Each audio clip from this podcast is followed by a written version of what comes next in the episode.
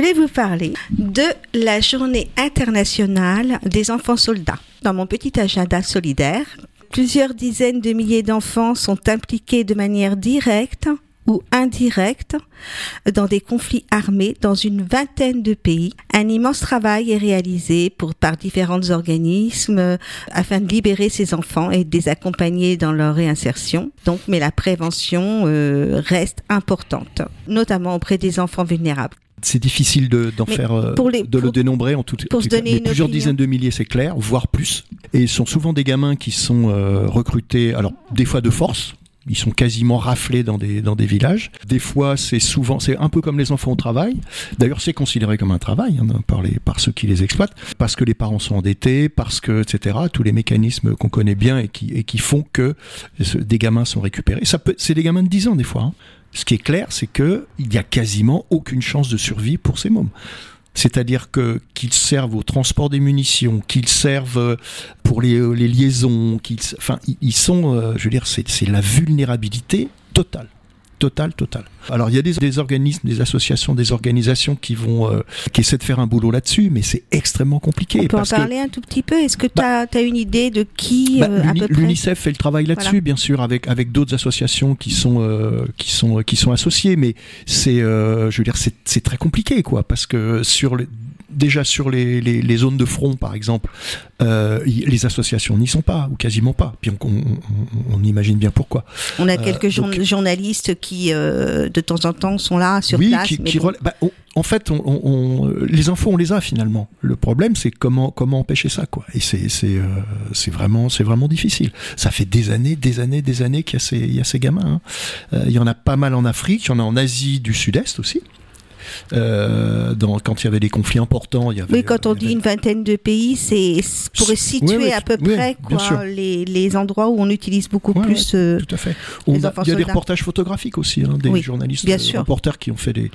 Euh, C'est important de soutenir les grands reporters euh, et, et- Ah bah, sur- aussi bien euh, les reporters euh, aussi photo parce que la photo c'est important Ouais, ça. plus, moi je dirais, tu vois, pour, euh, je veux pas faire d'ironie là-dessus, hein, mais je pense que faire un, un micro-trottoir sur les soldes, par exemple, Mm. je crois que c'est un petit peu moins important que de faire un boulot sur les enfants soldats quand on se prétend journaliste. On est d'accord complètement. C'est pas le même niveau, malheureusement. François parlait de lutter contre la bêtise tout à l'heure, je crois que Oui. là il y a un On est combat. voilà, c'était important de. Je trouvais qu'une petite parenthèse et c'est dimanche, donc si on a une petite pensée, si si vous avez des renseignements, moi je sais pas s'il se passe quelque chose en Indre-et-Loire dans le coin sur Tours ou quoi. Si vous savez quelque chose, bah, essayez de essayez de vous renseigner. euh, voilà, chers auditeurs, euh, c'est bien de penser à Et tout euh, l'ant- l'antenne est ouverte, je crois, s'il y a des. complètement. Je- moi, je je peux, je sais pas ce qui se passe ailleurs. Euh, ce que je sais, c'est que c'est malheureusement un très très vieux dossier Mm. qui concerne euh, bien évidemment l'Afrique en particulier, mais aussi l'Asie, l'Asie du Sud-Est. Parce que je vous rappelle cette photo d'un petit enfant au Vietnam avec une tête coupée dans chaque main. C'était un enfant soldat. Et toutes ces photos de gosses qui sont plus petits que leur Kalachnikov. Mhm. Alors, tu disais qu'ils portaient les munitions et qu'ils faisaient autre chose, mais ils tuaient aussi des gens en face. Et, et quand on a 8 ans, 10 ans, ben, et qu'on a que ça pour vivre d'une certaine façon, parce que c'est aussi le chantage, qu'est-ce qu'on apprend? Le meurtre et le viol, parce qu'il faut aussi mettre ça dans le, dans le panier, si on peut dire. C'est malheureusement la guerre, donc. Ce euh, problème, il est toujours existant parce que la plupart du temps, c'est pas les armées régulières qui recrutent ces enfants soldats, mais ce sont bien les milices de tous ordres, y compris les milices djihadistes, pour en faire des enfants qui se font sauter dans un marché. On en a de, plein d'exemples. Et ça existe toujours. Et c'est vrai que les reporters photographiques ont beaucoup montré à certains moments ces photos-là, et maintenant on les voit plus. Peut-être qu'il y a moins d'enfants soldats qui sont enrôlés, je- j'en sais rien. Mais ceux qui l'ont été, qui sont pas morts et qui en sont sortis, qui s'en sont sortis eux-mêmes, c'est-à-dire que ils sont partis parce que quand ils veulent partir, évidemment, ils prennent une balle dans la tête. Mm. Ceux qui sont partis, ben, l'UNICEF a mis en, Mm. en place des systèmes pour essayer de les réintroduire dans la société. C'est difficile pour un enfant meurtrier de se réinvestir dans la société, c'est même très très difficile. Mais c'est pas, enfin, c'est pas la majorité les enfants meurtriers. Ils sont. euh, je parlais des gamins de 10 ans tout à l'heure. euh, eux, c'est peut-être à 10 17, 18 ans ou 15 ans, mais, mais effectivement, c'est, c'est, de toute façon, leur vie, elle est, elle est complètement on est foutu quoi. Moi, ce qui, ce qui m'inquiète plus par rapport à ce que dit François mm. sur le, fait qu'on on, a moins, il y a moins d'écho finalement en ce mm. moment, c'est que j'ai l'impression que la guerre étant redevenue en Europe une sorte d'idéal euh, complètement euh, qui, qui euh, transforme complètement nos dirigeants. Euh, même si la guerre ils la feront jamais de toute façon parce qu'ils vont rester dans leur euh, dans leur cabinet ou dans leur bunker ou dans leur bunker ou chez eux ou je ne sais où ou dans les dans les dans les salles de rédaction ou les mm. plateaux de télévision c'est que je crois que ça le risque c'est que on parle encore moins en ce moment des enfants soldats Là, on est en train de montrer tout, tout, ce que la guerre a de bien finalement. Donc, on va pas effectivement aller faire un reportage sur euh, ce que la guerre, euh, euh, les conséquences négatives de la guerre. Donc, euh, je crois encore moins qu'avant. Oui, c'est encore plus impressionnant, c'est vrai. Je, ça m'a, ça me fait froid dans le dos parce que effectivement, euh, et je sais pas. En fait, je me posais aussi une question. Est-ce que euh, à l'école, comme euh, je sais que tu es enseignant, Thierry, est-ce qu'il y a eu des, des, des, journées ou des moments où vous devez où vous parlez de Alors, ça Tout à fait. Il y a des dans les programmes de ce qu'on appelle maintenant l'enseignement moral et civique. Je reprends le terme officiel. il y a effectivement un boulot qui est fait au niveau de ce qu'on appelle les droits de l'enfant, en fait. Oui, c'est intéressant à travers le les conventions, bon, à travers les textes, mais aussi à travers la, la réalité. Donc ça touche essentiellement le, le travail des enfants, ça touche l'absence de scolarisation, donc d'alphabétisation, et ça touche aussi les enfants soldats. Ça touche les enfants prostitués aussi. Oui, bien sûr. Donc voilà, et, euh, c'est ça, c'est euh, ça fait, on va dire, ça fait partie officiellement des programmes de l'éducation Normalement, d'accord. Tout à fait. C'est important. Et au lycée aussi. Pour les manière. enfants soldats, on peut mettre en place toutes les lois et tous les règlements qu'on veut. Ceux qui utilisent les enfants soldats ne reconnaissent pas ces lois-là du façon, tout. De toute façon. Ils raflent les gosses dans les villages, les filles d'un côté, vous comprenez bien à quoi elles vont servir, les garçons de l'autre.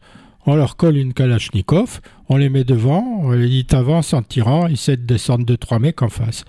Ils y laissent la peau ou pas. Mais ce ne sont pas les armées régulières, donc des armées d'adultes, qui font ça. Elles l'ont peut-être fait à un moment donné. Oui, oui mais elles l'ont elles fait, s'en fait. sont pas vantées, elles se sont surtout pas fait prendre. Les enfants soldats, c'est un système parallèle par excellence. Et c'est un système de pays sous-développés, forcément.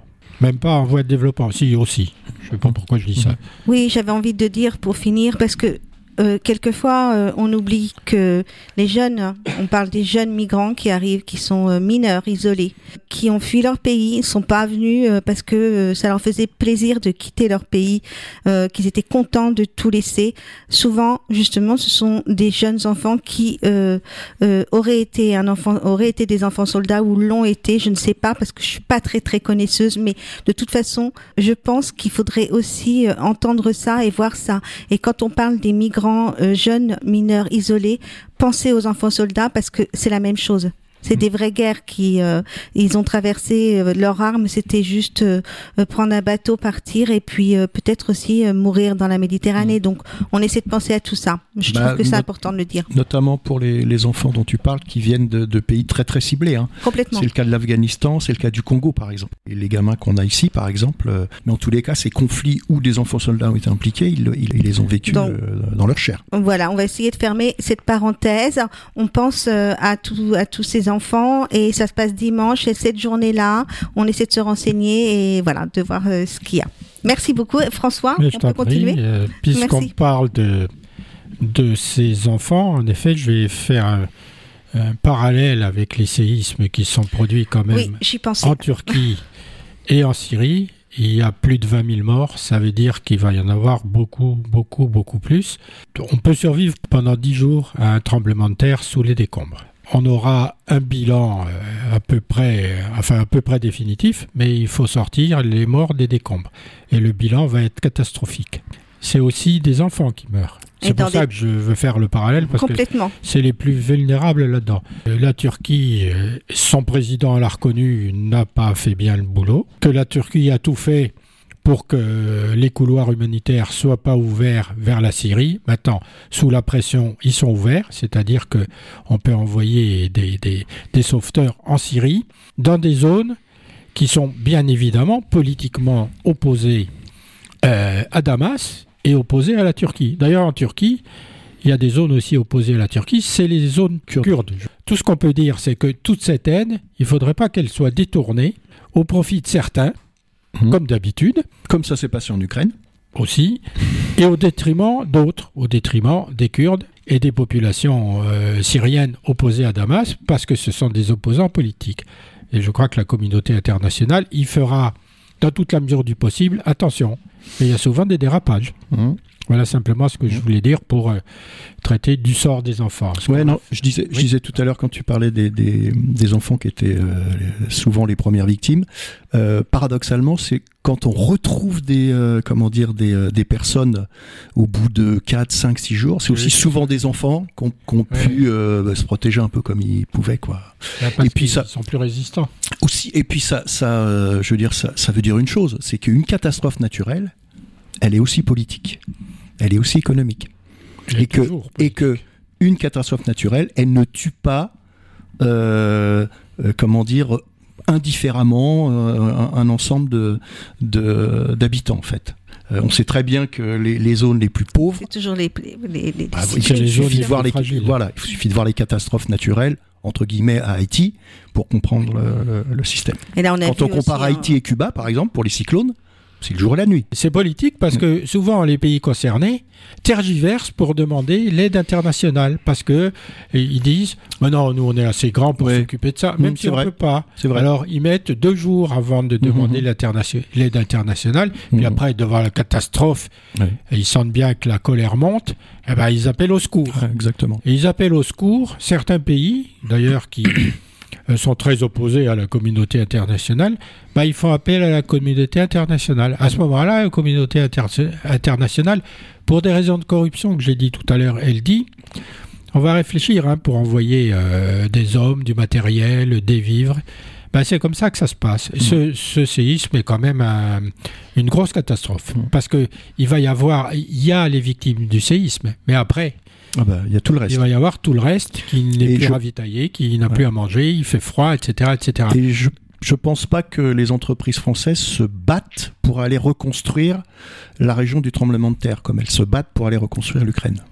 Et on a une idée de l'ampleur à peu près de, euh, du nombre de, de bâtiments, de, Ah, on a l'idée, des il suffit écoles. de regarder Oui, les photos satellites, c'est vite fait. euh, la zone, elle est- bien sûr, elle est Bien on sait, détruite, on sait tout Je à fait ce qu'il y a. il y a- Euh, Il y a un précédent qui est très intéressant, puisqu'on est, euh, on est dans, dans l'effet papillon, donc euh, dans une émission qui essaie de faire réfléchir et de lutter contre la bêtise, comme disait François tout à l'heure. C'est le tremblement de terre de Lisbonne de 1755. Il y a un tremblement de terre à Lisbonne à, cette, à, cette- un gros. à ce moment-là, énorme, euh, qui, qui euh, provoque quasiment l'incendie de la ville. Et par rapport à ça, il y a différentes attitudes qui vont se mettre en place. Au niveau, par exemple, de la réception en France, il y a Voltaire et Rousseau qui vont euh, avoir des discours assez, euh, alors pas forcément contradictoires. Zo- euh, Voltaire, il va bien sûr insister sur. Euh, je dis ça parce que j'ai écouté euh, cet après-midi un, un- quelque chose là-dessus, non pas sur Lisbonne, mais sur le, le- le séisme dont on parlait tout à l'heure. Euh, Il y, a- il y a ceux qui disent ah c'est un châtiment divin, euh, c'est euh, c'est Dieu qui a voulu ça parce qu'on a péché, parce qu'on n'a pas fait ceci, parce que etc. C'est euh, voilà parce que c'est de la faute des juifs, c'est etc etc. Mhm. Et j'ai entendu cet après-midi hein, quelqu'un qui était interviewé euh, euh, sur le, le- le- une des victimes du séisme, qui avait tout perdu, baraque etc. Il disait que ah finalement c'est Dieu qui a voulu ça. Donc s'il a voulu ça, c'est qu'il y a bien des raisons. Depuis 250 ans, le même raisonnement euh, stupide n'a pas évolué, quoi. Puis, euh, puis un autre, un autre euh, et Voltaire évidemment mettait ça en, en question. Et Rousseau, lui, c'était intéressant. Il avait quasiment un raisonnement de géographe.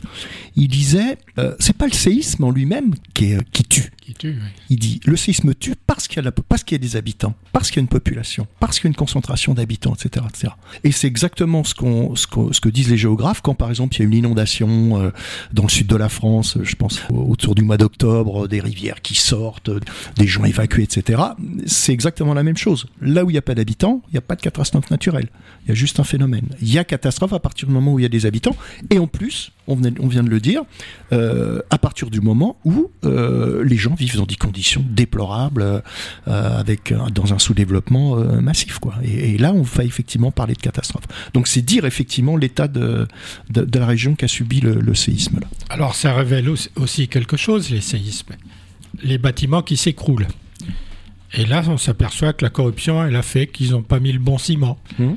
C'était des, pas nécessairement des bâtiments antisismiques, quoique ça se fasse toujours maintenant dans les régions sismiques, mais ces bâtiments auraient dû résister. Et on s'aperçoit qu'il y a eu des malversations et qu'ils sont écroulés parce qu'ils ont été mal construits. Mhm. Et après, on poursuit eh ben, celui qui a construit les bâtiments. Et ça arrive souvent. hein. Mais en même temps, on a un petit peu la même chose avec euh, là beaucoup d'incendies, je trouve, dans des immeubles euh, qui sont complètement, qui sont pas ça. du tout rénovés, C'est et c'est toujours les mêmes, à peu près. À Marseille, par dans exemple. les mêmes euh, Ah oui. voilà dans les mêmes régions dans les mêmes Mhm. coins dans les mêmes Mhm. cités qui a le plus de, euh, de dégâts parce qu'en fait ces bâtiments auraient dû être aux normes et ils ne l'ont pas été et c'est toujours les mêmes euh, les mêmes personnes en fait qui sont euh, victimes hein, Ah ouais, qui sont si, Mais pas ça, ciblées mettre- mais victimes Mettre aux normes les bâtiments à Bah, Marseille, parce que c'est Ah bah- impossible. Ah bah, vu. La, avait- ville, la ville est très très vieille. mais il y a Paris aussi hein, il y a eu des incendies à Paris qui étaient très euh, ouais, auraient pu être euh, à Marseille, vu le, je veux dire, il y, a, il y a les années Godin quand même à Marseille. oui Où complètement rien n'a été fait, ni pour les bâtiments, ni pour les écoles. Il y a des écoles à Marseille, il faut quand même le savoir. C'est, je veux dire, on, on dirait les logements euh, ouvriers euh, de, de Birmingham en 1880. faut Quoi. savoir qu'à C'est, Marseille, euh, hein, c'est le, c'est le, c'est la ville où, euh, il y a le moins de, d'enfants qui savent nager. Même les piscines, elles sont pas, euh, Eh ben, il y a rien de fait vraiment pour. euh, La bonne droite marseillaise euh, est responsable de Alors, ça, euh, entre autres choses. On peut remercier les Allemands Mais, euh, d'avoir rasé le panier parce que ce quartier était particulièrement vieux. Il est derrière la mairie. Tout est neuf. C'était le- quartier des malfrats et autres. Il est très très beau ce- maintenant. Oui. Bah, il n'y a plus rien. Il a été rasé. Mais c'est- par on l'appelle toujours le panier. Non, on l'appelle oui, toujours oui, le. oui, oui, c'est- le nom reste dans le quartier, mais y a- l'habitat était complètement rasé. Euh, avec l'autorisation de Pétain d'ailleurs du régime de Vichy. Bon, je pense qu'on va. On ira visiter Marseille et on, fera une, on fera une émission spéciale. Mais Ce serait C'est très toute une intéressant. histoire, Marseille. Ce que disait euh, François aussi, euh, je vous rappelle, il y a quelque temps, à l'époque où Berlusconi était, euh, était encore euh, duce de l'Italie, euh, dans la région de l'Aquila, par exemple, euh, c'est une région qui avait subi effectivement un séisme terrible, et le- ce que ce qu'évoquait François à l'instant, euh, l'état des bâtiments, euh, les matériaux utilisés complètement, de, enfin, de briques et de broc, euh, le respect d'un minimum de, consignes de sécurité évidemment euh, n'existait pas. Et euh, je ne sais pas si vous vous rappelez ce que disait Berlusconi aux gens qui se plaignaient que ça mettait un peu de temps quand même à se reconstruire. Il leur disait qu'ils pouvaient aller au camping. Il y avait un très joli camping à, à l'Aquila. Donc je sais pas si on va la communauté internationale dont parlait François Tout ce qu'on Va- peut dire, va dire aux, aux- aux Turcs et Syriens bah écoutez euh, euh, allez il y a des tentes là vous avez l'habitude euh, dormez sous les tentes. Tout ce qu'on peut dire, c'est que les bâtiments romains, eux, ils sont toujours debout et ils tiennent toujours le coup malgré les séismes. Tout à fait. Il faut dire que les Romains ont inventé le ciment. Bon, Mhm. on va, on va Et la, et la pas la construction enfin, ils ont C'est surtout le mélange. ils ont œuvré euh, ouais, complètement. Exemple, le pont du Gard. Tout à fait. Cela étant, on va quitter ces éléments particulièrement tristes pour euh, parce qu'un peu de culture ne fait pas de mal. Donc, je vais m'y mettre en premier très rapidement. Et moi, je vais vous parler de l'exposition Vermeer qu'on appelait le Sphinx de Delft, de Delft, par- pardon. Delft, c'est ailleurs. Euh, le Sphinx simplement parce qu'on trouvait qu'il avait une peinture était statique, ce qui est totalement faux quand on regarde euh, sa peinture. Alors, il y a une exposition uniquement Vermeer au Rijksmuseum à Amsterdam. Ce musée est connu pour ses Rembrandts, Frans Hals, Ruysdael, entre autres, parce qu'il y a beaucoup, beaucoup de grands peintres. Euh, allez, je, je- je plaisante un peu en disant ça, allez-y si possible. Euh, sinon, revisitez ces chefs-d'œuvre. Et chefs-d'œuvre de Vermeer. La jeune fille à la perle, ça doit vous dire quelque chose. La laitière, forcément que ça vous dit Oui, quelque chose. sûr.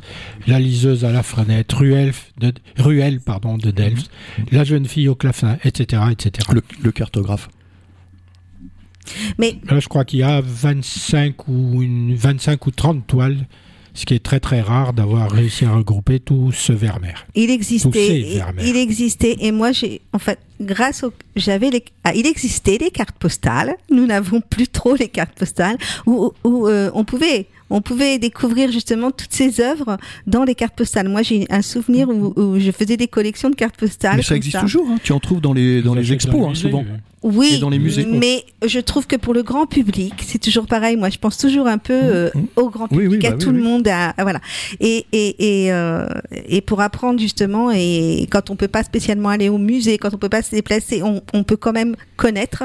Et même si voilà, on, on a euh, euh, on a une idée, on a une image qui nous a marqué, on a quelque chose euh, euh, de beau.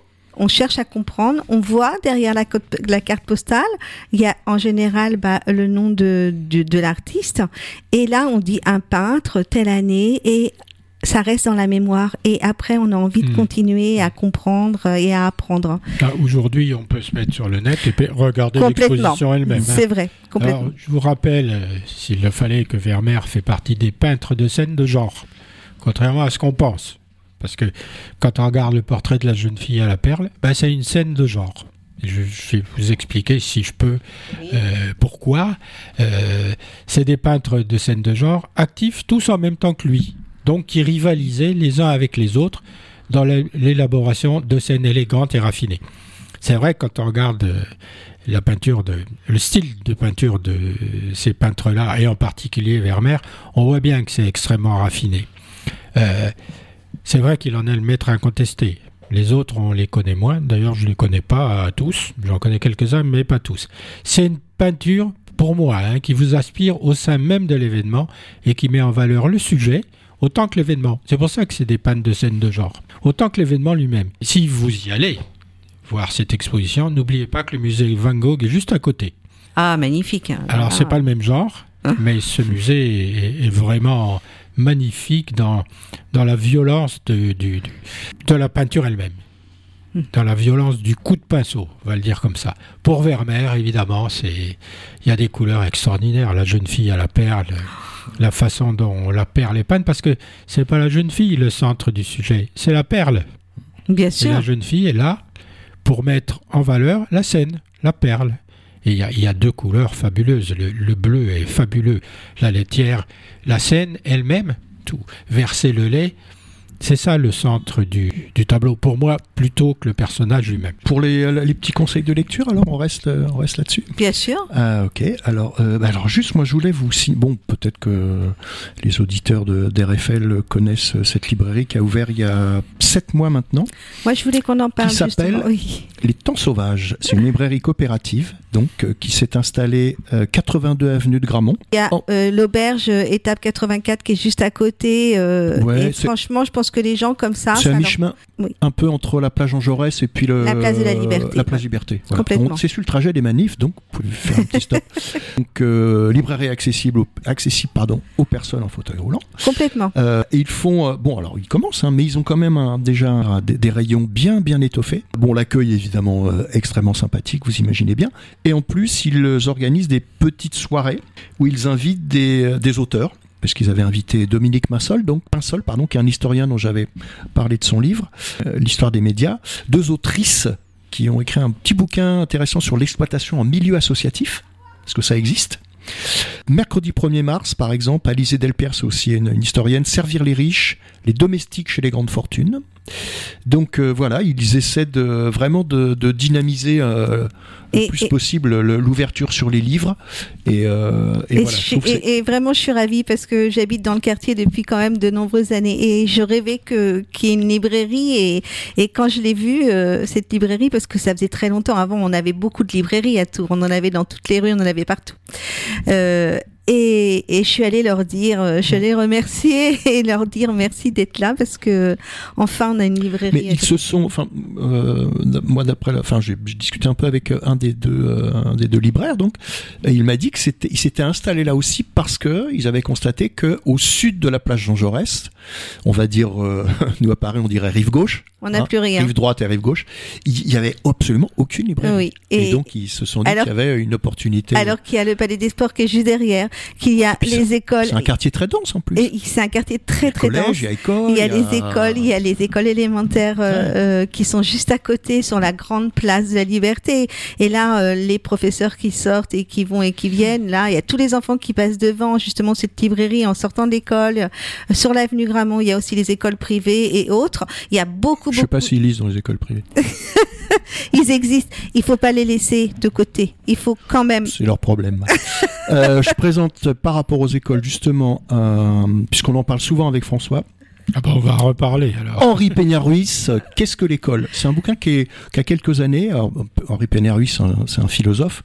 Et euh, moi, je trouve que souvent ceux qui parlent le mieux de l'école, il y a les historiens, mais pas tous, mais il y a très souvent les philosophes, qui ont un regard beaucoup plus, euh, comment dire, universaliste que les sociologues qui très souvent euh, vont pointer sur des, euh, on va dire des, euh, vont focaliser un petit peu sur des, aspects de l'école, en n'en tirant pas toujours des conclusions, on va dire à bon escient. Mais après, bon, ça c'est des, questions de point de vue aussi.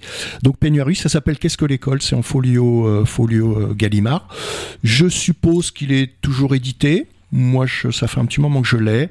Euh, bon, très rapidement, hein, il aborde la notion d'école, il aborde euh, la question de l'école et de, la société, le partage du savoir, la culture commune, le problème de l'égalité, l'exigence laïque. C'est un, des théoriciens, si on peut dire, de la laïcité euh, en France, du moins un théoricien actuel.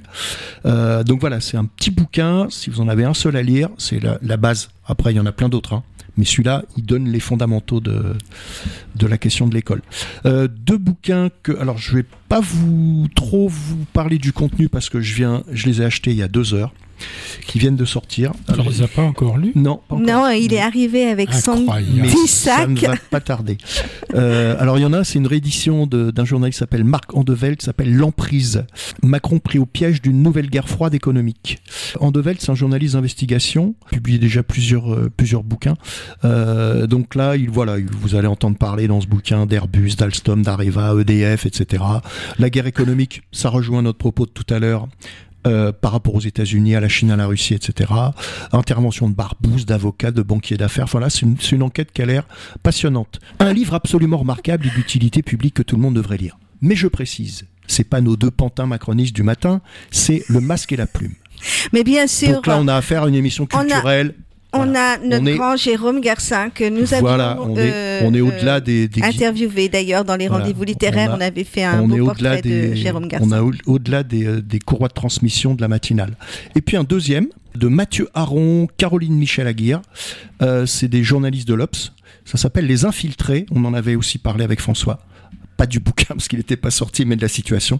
Comment les cabinets de conseil ont pris le contrôle de l'État. Là, on a affaire à des bouquins de journalistes. Je pense que bon. Normalement, je pense que leur, euh, le, le niveau de lecture est, est accessible. Enfin, D'accord. c'est pas une thèse de. Voilà, c'est important qui- aussi de pouvoir euh, Même si les rentrer dans tests de des livres. même si les tests de, de doctorat sont aussi accessibles des fois, faut Complètement. plus. Mais là, là, je pense qu'il n'y a pas de. Oui, oui, non, il y a pas. de- Et puis c'est en poche. Et c'est en poche, donc, c'est pas cher, C'est quand même. c'est bien, c'est voilà, important. C'est voilà, c'est le prix d'un paquet de clopes. Donc Oui, voilà, c'est très important de le dire. Bah, juste deux secondes, parce qu'en fait, on parle de livres, hein. on parle de, on a parlé de la guerre, on a parlé de beaucoup de choses. Donc, je voulais juste euh, dire que nous avions fait euh, un rendez-vous littéraire avec. euh, de, nous avons reçu donc Elisabeth Ségard et je voudrais rappeler euh, son dernier livre qui euh, paraît aux éditions du Rocher qui s'appelle Allons médecins de la patrie. Elisabeth Ségard, journaliste à la Nouvelle République à Tours, elle a écrit plusieurs romans. Elle a fait une recherche sur euh, euh, la médecine, euh, la médecine militaire. C'est extrêmement intéressant. On apprend énormément de choses justement sur la médecine militaire et euh, fait toutes les recherches qui ont été faites euh, depuis euh, bah, depuis euh, les invalides quoi, depuis 17- 1708 création euh, La création des Invalides par Napoléon. complètement Bonaparte. Merci François. Donc je voulais rappeler, elle s'appelle Elisabeth Ségard et j'ai beaucoup aimé euh, partager un moment. euh, on a beaucoup aimé avec Aline partager un moment avec elle. Allons médecins de la patrie aux éditions du Rocher. Merci les garçons, je voulais juste dire ça. Ben voilà, Merci. Virginie. Nous allons revenir à nos moutons. Complètement. Alors, on a des moutons? Oui, on a deux moutons noirs. Il y en a un qui s'appelle les compagnies pétrolières, nos amis les compagnies pétrolières, puisque c'est elles qui nous fournissent l'essence qui nous est indispensable pour nous déplacer, surtout à la campagne. Et l'autre mouton noir, c'est comme d'habitude l'école, l'école de la République. Alors le premier mouton noir, les compagnies pétrolières, c'est un simple état des lieux. Euh, à l'image des 19 milliards d'euros de Total Energy, c'est le bénéfice qu'il a fait que cette compagnie française a fait en 2022. Elles ont toutes fait des bénéfices records dans cette année. les cinq plus grands groupes pétroliers, l'entreprise française donc Total Energy, Exxon, Mobil, Chevron, BP et Shell, cumulent à elles 1, 2, 3, 4, 5, 6, 153,5 milliards de dollars de bénéfices. Face à ce chiffre qui est quand même euh, incroyable, parce qu'on ne voit même pas ce que ça peut faire, si on le mettait sur la table, je ne vois pas quel tas ça ferait, ces chiffres ne peuvent manquer de relancer le débat sur la redistribution et l'utilisation de ces richesses, de ces richesses pardon, à juste titre. Donc, il va quand même falloir que les États se préoccupent de ces super bénéfices. Je crois que Total Energy a dû être taxé de, de 4 milliards. Là. Ils sont un peu dans le collimateur, sauf que Sauf que tout ça ne leur, sert pas de leçon, visiblement. Tu penses qu'ils pourraient, qu'ils seraient capables d'entendre quelque chose Oui, oui, ils pourraient être intelligents, d'autant plus qu'ils ont de gros laboratoires de recherche, tous, et qu'il y a très longtemps qu'ils cherchent autre chose. Et il y a très longtemps qu'ils ont trouvé des pistes.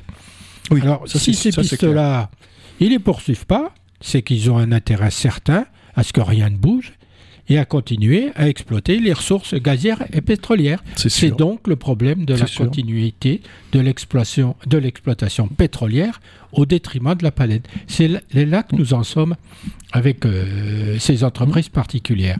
Alors, tant que les majors du pétrole, c'est comme ça qu'on les appelle les majors, mmh. gagnent de l'argent avec leurs, leurs hydrocarbures, elles continuent de miser dessus. Pourquoi voulez-vous qu'elles mmh. s'ennuient? Bien sûr à, changer de comportement. Alors changer de comportement pour un être humain, c'est extrêmement difficile déjà, ça demande un gros effort.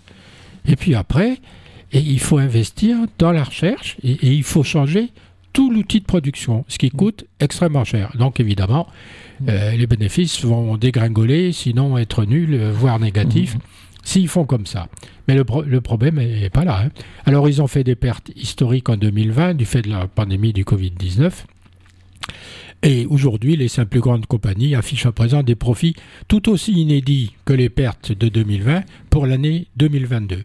C'est dû à une forte demande qui avait déjà tiré à la hausse les prix du gaz et du pétrole, puis la guerre en Ukraine qui a encore exacerbé, cette demande. Ces méga profits ne manqueront donc pas de relancer le débat national sur la redistribution. Je dis ça comme ça, mais je ne vois pas que le débat soit relancé pour l'instant. Euh, c'est peut-être à la société civile de le relancer. Et donc, redistribution, donc utilisation des richesses.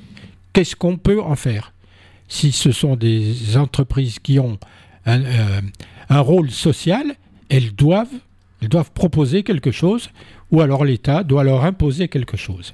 Investissement pour le climat, rémunération des salariés, rétribution des actionnaires, parce qu'ils sont déjà rétribués. Peut-être que faut pas aller plus loin. Compensation pour les consommateurs affectés par la hausse du prix à la pompe. L'éventail des possibilités est infini. Alors, il y a un débat mondial, en réalité, au vu des résultats stratosphériques des autres géants, des autres géants mondiaux du pétrole. 59,1 milliards de dollars résultats ajustés pour Exxon, 36,5 milliards de dollars pour Chevron, 22,7 milliards de dollars pour BP, malgré une perte nette de 2,5 milliards de dollars, de liés au contexte russe, malgré ça, 39,9 hein. milliards pour Shell. Sans parler de l'entreprise Equinor, hors club des cinq, dont on n'a pas souvent parlé, la compagnie sous le contrôle de l'État norvégien devait présenter ses résultats annuels mercredi 8, après avoir affiché un résultat net ajusté de 59,9 milliards de dollars au terme des 9 premiers mois, des 9 premiers mois de 2022. L'écrasante majorité de leurs profits, ces entreprises terre toujours du pétrole et du gaz. Et ils ne veulent pas changer, visiblement. En 2021, par exemple, les produits pétroliers et le gaz naturel représentaient respectivement 44% et 48% des ventes de Total Energy. C'est aussi le secteur dans lequel elles continuent d'investir le plus. Donc, pas de progrès de l'investissement sur la même frange d'activité. D'abord pour entretenir leurs capacités, ensuite pour en développer d'autres, malgré la recommandation formulée par l'Agence nationale de l'énergie, AIE, d'éviter tout investissement dans de nouvelles installations liées à ces deux énergies fossiles, deux énergies parmi les principales responsables du dérèglement climatique, derrière le charbon. Alors pour donner l'exemple, pour reprendre l'exemple de, de Total Energy et de son comportement très civique, Total Energy est loin de prendre en compte les conclusions du GIEC dans l'évaluation de sa stratégie de neutralité carbone, visant à inscrire évidemment les engagements de l'accord de Paris, réaffirmés lors de la dernière COP27. L'unique référence au rapport du GIEC dans le rapport de Total Energy, qui décrit cette stratégie, est celle relative au poids du méthane sur le réchauffement actuel. Aucune mention du rôle dominant du cumul des émissions de CO2 sur le réchauffement alors qu'il s'agit de l'élément clé des conclusions du GIEC, car chaque tonne de CO2 supplémentaire dans l'atmosphère contribue à un réchauffement additionnel. Rien non plus sur les impacts du changement climatique, ni sur les risques financiers de dévalorisation des actifs liés aux énergies fossiles. La vision de la transition énergétique de Total Energy repose sur de nouveaux carburants de synthèse, l'électrification des usages et le gaz naturel liquéfié pour répondre, selon la compagnie, aux besoins croissants des populations en énergie. Ainsi, Total Energy prévoit de poursuivre son développement, sur toute la chaîne du GNL dans le but de conforter sa position de numéro 3 mondial. Cerise sur le, sur le gâteau, la COP28 est déjà gangrénée par l'industrie pétrolière. Le 12 janvier, le sultan Ahmed Al-Jaber, PDG ADNOC, principale compagnie pétrolière des Émirats arabes unis, était nommé à la présidence de la prochaine conférence sur le climat. Mais c'est pas tout. L'entreprise a réussi à faire entrer au moins une douzaine d'autres salariés dans l'équipe organisatrice. Donc on voit que même la COP est gangrenée par les, euh, turiféraires de la continuation de l'exploitation des énergies fossiles au détriment de toutes les nouvelles énergies qu'il faut absolument développer pour que euh, les objectifs euh, des différentes COP soient atteints dans les temps impartis. Malheureusement, c'est le bilan. Et puis, ah bah complètement, non, non, mais et puis euh, on pourrait même rajouter à ta conclusion que la dernière COP était aussi sponsorisée et aidée financièrement par les industries pétrolières. Moi, je, enfin, je rejoins ce que tu disais tout à l'heure. Je pense qu'elles vont, elles vont euh, exploiter jusqu'à jusqu'à la fin ou presque le, les, les, énergies fossiles. Et puis, euh, le problème, si tu veux, c'est qu'à mon avis, il n'y a pas de fin. Parce que moi, ça fait, ça fait 20 ans que j'entends dire tel gisement euh, sous-marin mm, mm. va être épuisé dans 3, 4, 5 ans, tel autre gisement aussi. Et puis, chaque fois qu'on dit qu'un gisement va être épuisé, comme par hasard, on découvre un autre bien gisement. Sûr, bien sûr. Donc, le parc euh, des énergies fossiles qui étaient prévisibles, qu'on avait prévu en diminution, bah non, il est en train d'augmenter. Alors pourquoi voulez-vous qu'on continue pas à exploiter quelque chose qu'on sait exploiter en plus, parce bien sûr, il y a des difficultés d'exploitation. Maintenant, toute la technologie est au point. Après, le, le, risque qui est énorme là aussi, c'est que, euh, et ça a déjà commencé, euh, il y a toutes les, toutes les visées euh, des compagnies pétrolières et de certains États sur l'Arctique, par exemple. Oui, alors, l'Arctique, il a pas l'Antarctique, c'est une zone protégée interne. Mais il n'y a pas que, hein. C'est une zone protégée internationalement, l'Antarctique, pour l'instant, mais c'est pas le cas de l'Arctique. Et l'Arctique, les visées sont russes, norvégiennes, canadiennes, américaines. Il faut dire que c'est chez eux un petit peu aussi.